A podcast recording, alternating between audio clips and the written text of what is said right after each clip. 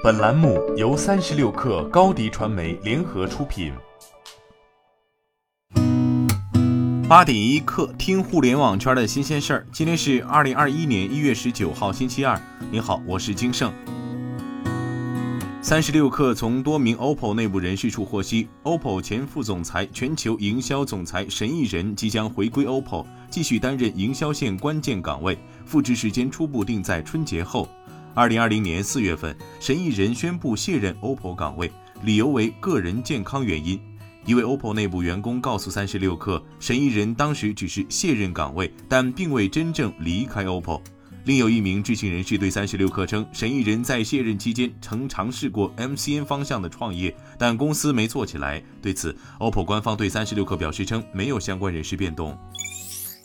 昨天下午，有部分网友在社交网络反馈，微信出现私信群聊无法收到消息的情况，大约半小时之后才回归正常，甚至有网友延迟一个多小时才收到消息。腾讯微信团队官方微博回应消息延迟称，非常抱歉，由于系统抖动原因，部分微信用户遇到了消息收取延迟情况，现在已经修复完成。此前有网友反馈称，群里发的消息大家看不到。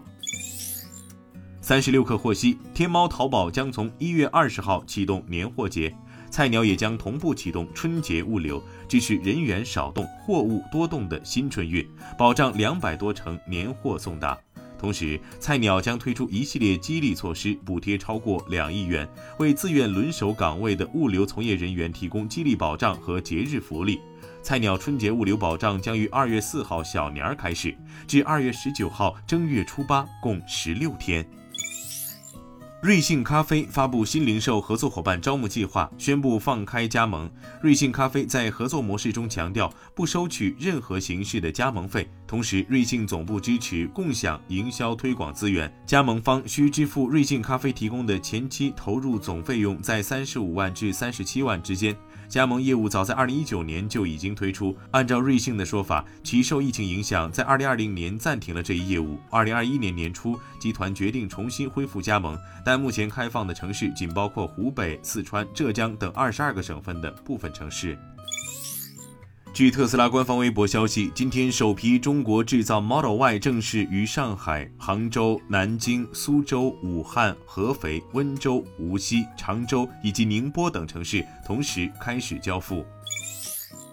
近日有媒体报道，字节跳动暂停手机业务，原锤子团队被合并，聚焦教育，不再研发坚果手机、TNT 显示器等传承自锤子科技的产品。昨天，坚果手机回应称，看好教育硬件的前景和价值。为了增强教育硬件团队的研发能力，新石实验室将与台灯团队合并，共同组成大力智能团队，专注教育硬件。坚果手机用户的服务将不受影响，售后和系统维护会继续，并且也会持续探索 SmartSen OS 的创新机会。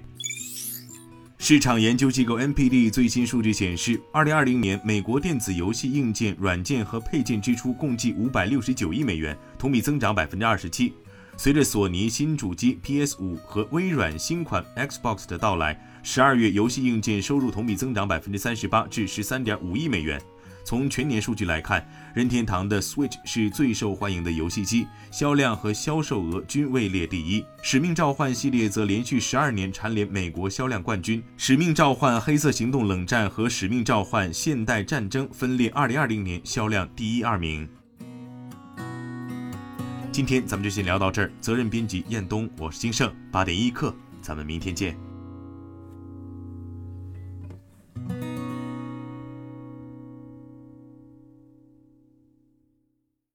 欢迎加入三十六氪官方社群，添加微信 baby 三十六氪 b a b y 三六 k r，获取独家商业资讯，听大咖讲风口，聊创业，和上万课友一起交流学习。